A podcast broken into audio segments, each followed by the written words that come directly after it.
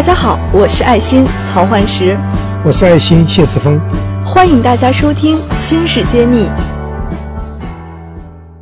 欢迎大家收听《芯片揭秘》，我是主持人幻石。今天我们有两位嘉宾，是我们的特别节目。首先有请我们的老朋友谢志峰谢院长。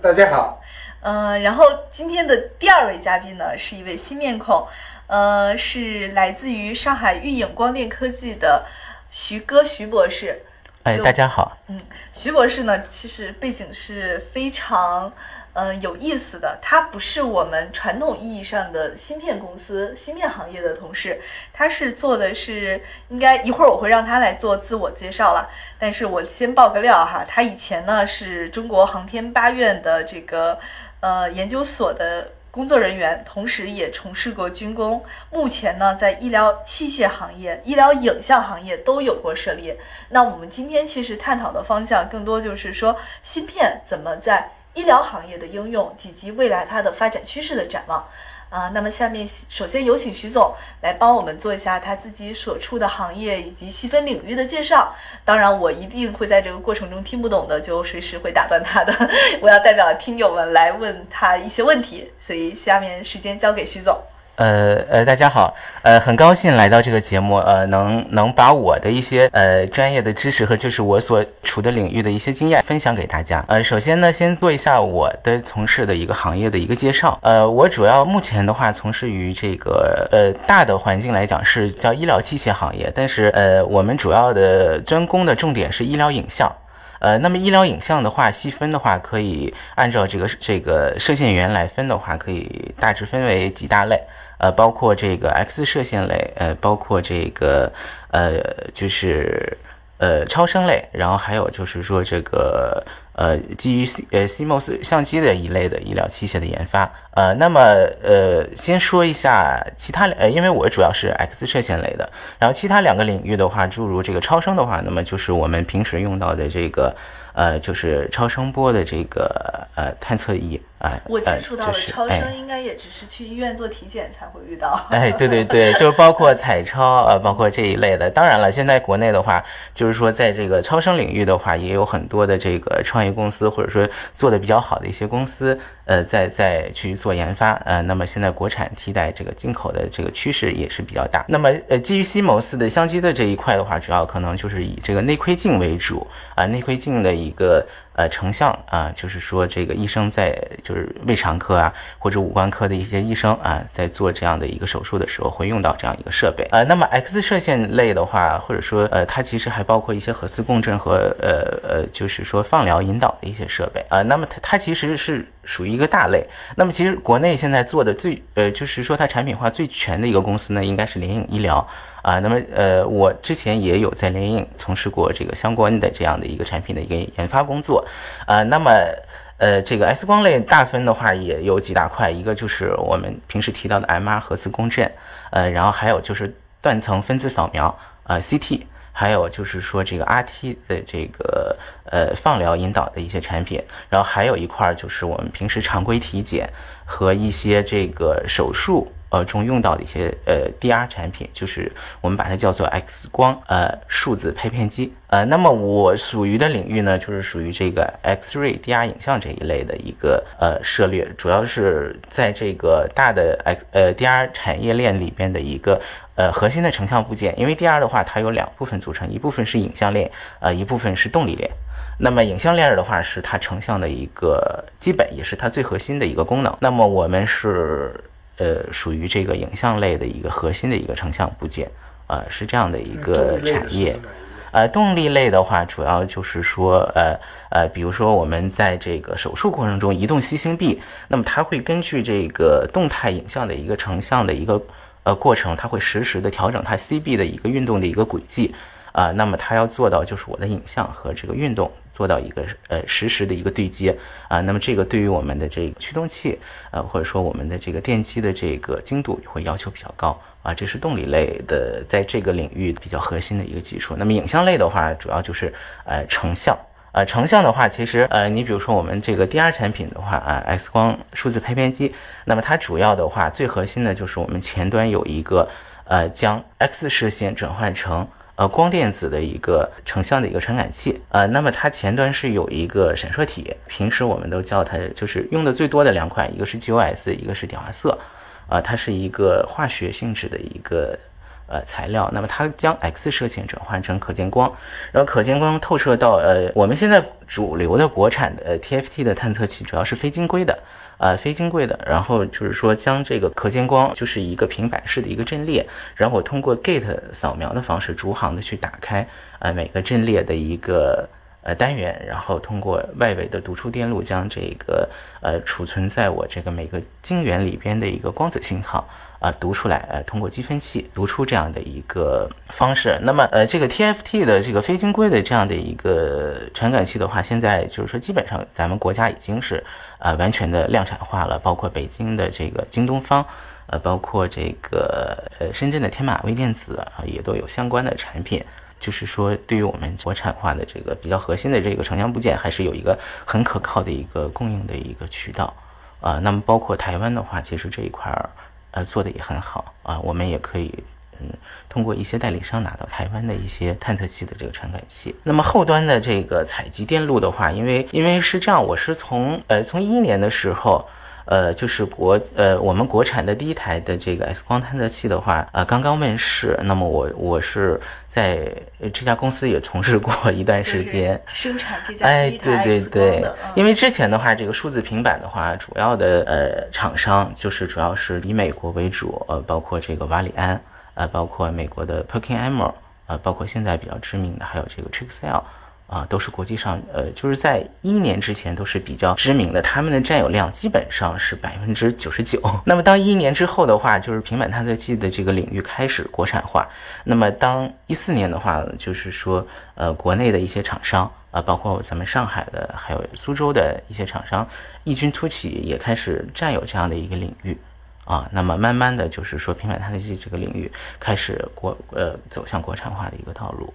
啊，那么呃，继续再说回来，就是里边的一些呃跟咱们芯片有关的一些东西，就是说它后端的话是一个采集电路，呃，采集电路的话，我们目前的话就是说呃还是用的就是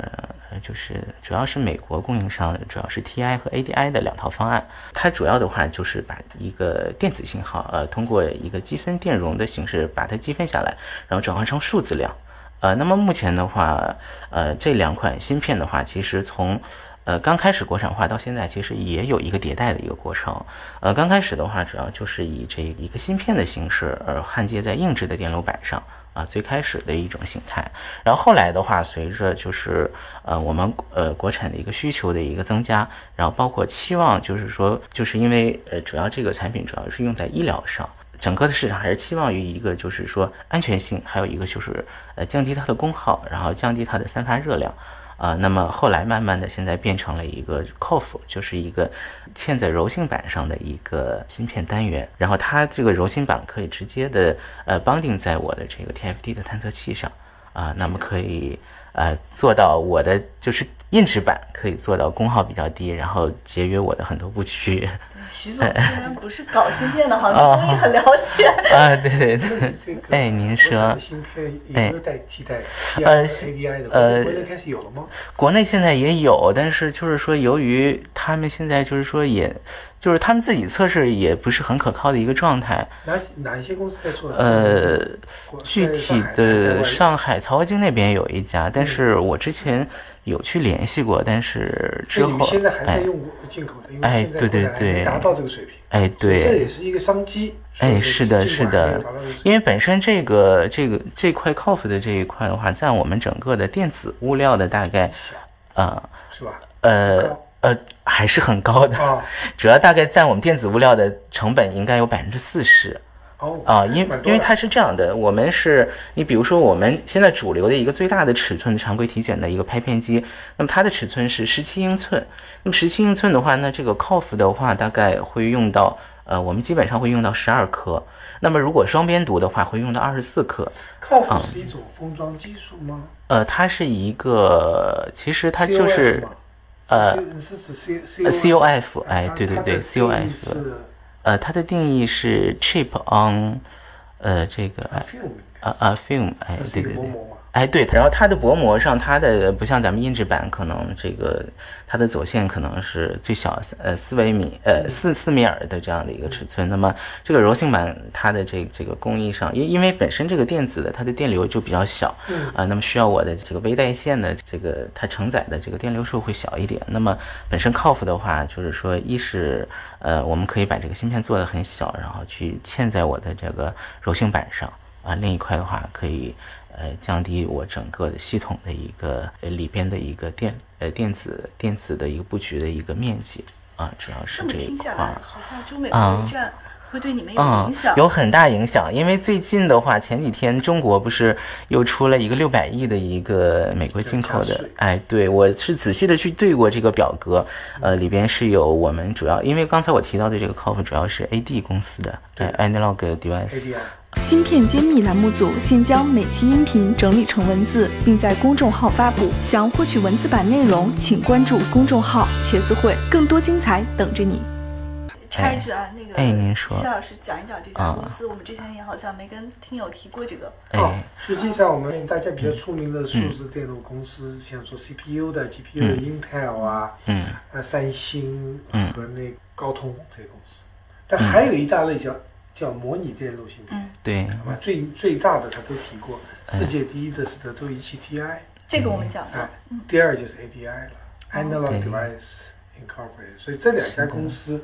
的芯片，嗯，种类繁多，特别难做，就是属于面非常广的，这那所以我今天前面就问，嗯，徐总，国内有没有？这还没有，所以说很多卡脖子的芯片，中国 CPU 是有的。就是真正国外不进 Intel 不进芯片，中国会很困难，但并不是零。嗯，但是像德州仪器、ADI 这些公司的芯片，今天还达不到那个水平，所以这是真正是值得关注。我说是危机，是一种威胁，也是一种机会。嗯，要加油。所以我就在问他，国内有来做，还达不到要求。对，所以这个确实很有意义。ADI 是个很牛的公司。嗯嗯，哎，好。呃，主要是这一块 COF 的话，就是呃，其实是占我们整个的电子成本很高的一个标准，大概能占到百分之四十到百分之五十。呃，因为它需要的这个呃，就是单元比较多，因为呃，我们是三零七二乘三零七二的一个像素，那么它一块芯片的话是二百五十六个呃像素单元，那么就是说实际上呃，我们如果单边读的话就是十二颗，双边读就二十四颗，哎，多的，哎，对对对，所以说在这个领域的话，呃，为什么当初国内的这个探测器市场可以推动，呃，ADI 可以推动 TI 的这样公司来去做这样的一个 update，就是从这个呃这个呃，就是说从一个芯片到一个 Coff 的一个升级，那么就是因为它的这个采购量还是比较大的。因为现在国内市场的话，那么整个的你比如说，呃。咱就拿一一七年的数据来讲，那平板探测器这一块的话，那国内公司的一个，当然了，国内公司很少，现在能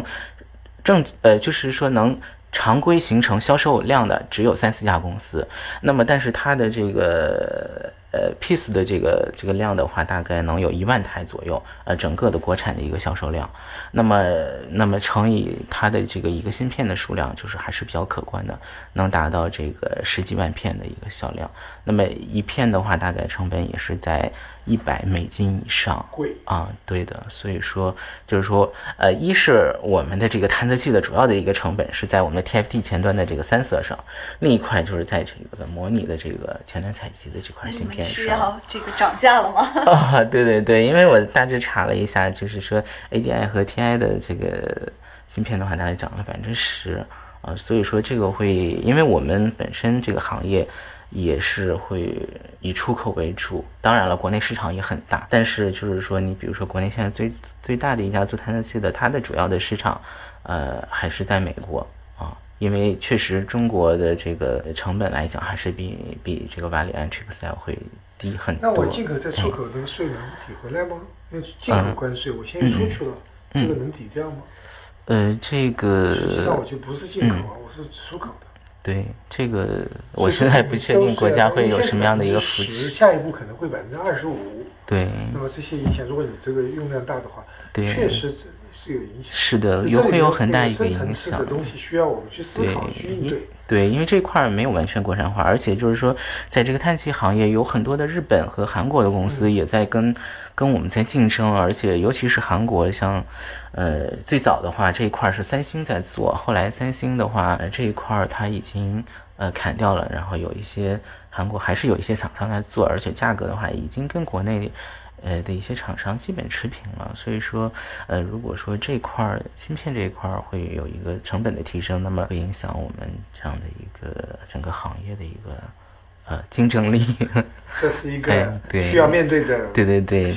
好，我们本期就是这样，下一期会跟大家继续来讲一下芯片行业在医疗行业有哪些深入的结合和交叉，期待大家持续关注收听。好，下期再见。感谢大家收听《新事揭秘》，更多精彩内容请关注《新事一书》。我是谢志峰，我在《新事揭秘》等着你。